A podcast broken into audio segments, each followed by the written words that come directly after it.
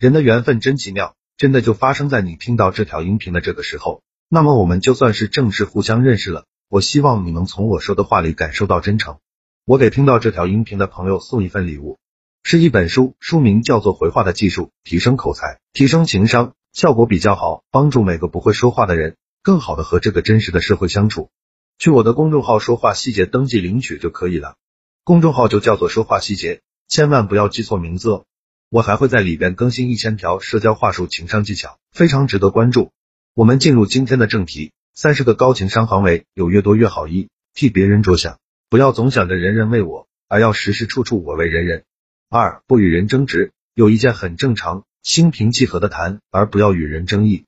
三，不试图去改造别人，自己再优秀，也不要总想着改造别人。四，低调不张扬，做人低调一点，不要过于张扬，以免被别人瞄准。五，遇到别人取笑时，自嘲而不反击，学会自嘲自黑才是最好的反击。六，不乱开别人的玩笑，特别是不能拿别人的相貌开玩笑。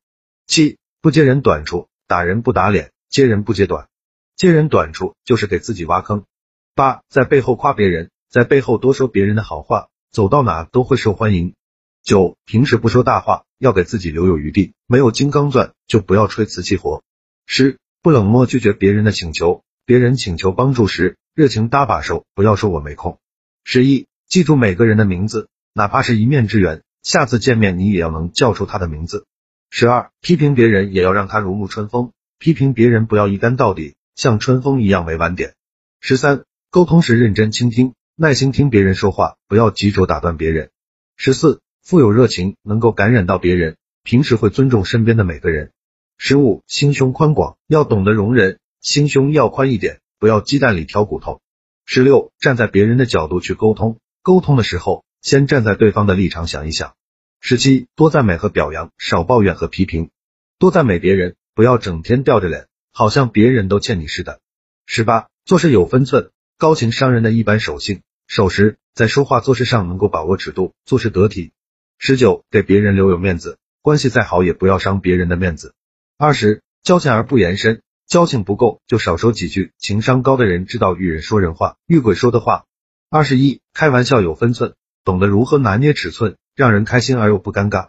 二十二，有自知之明，准确识别出自己的优劣势，这种意识能培养出强烈的自信心。二十三，懂得控制自己情绪，高情商的人能驾驭情感波动，并避免坏情绪的影响。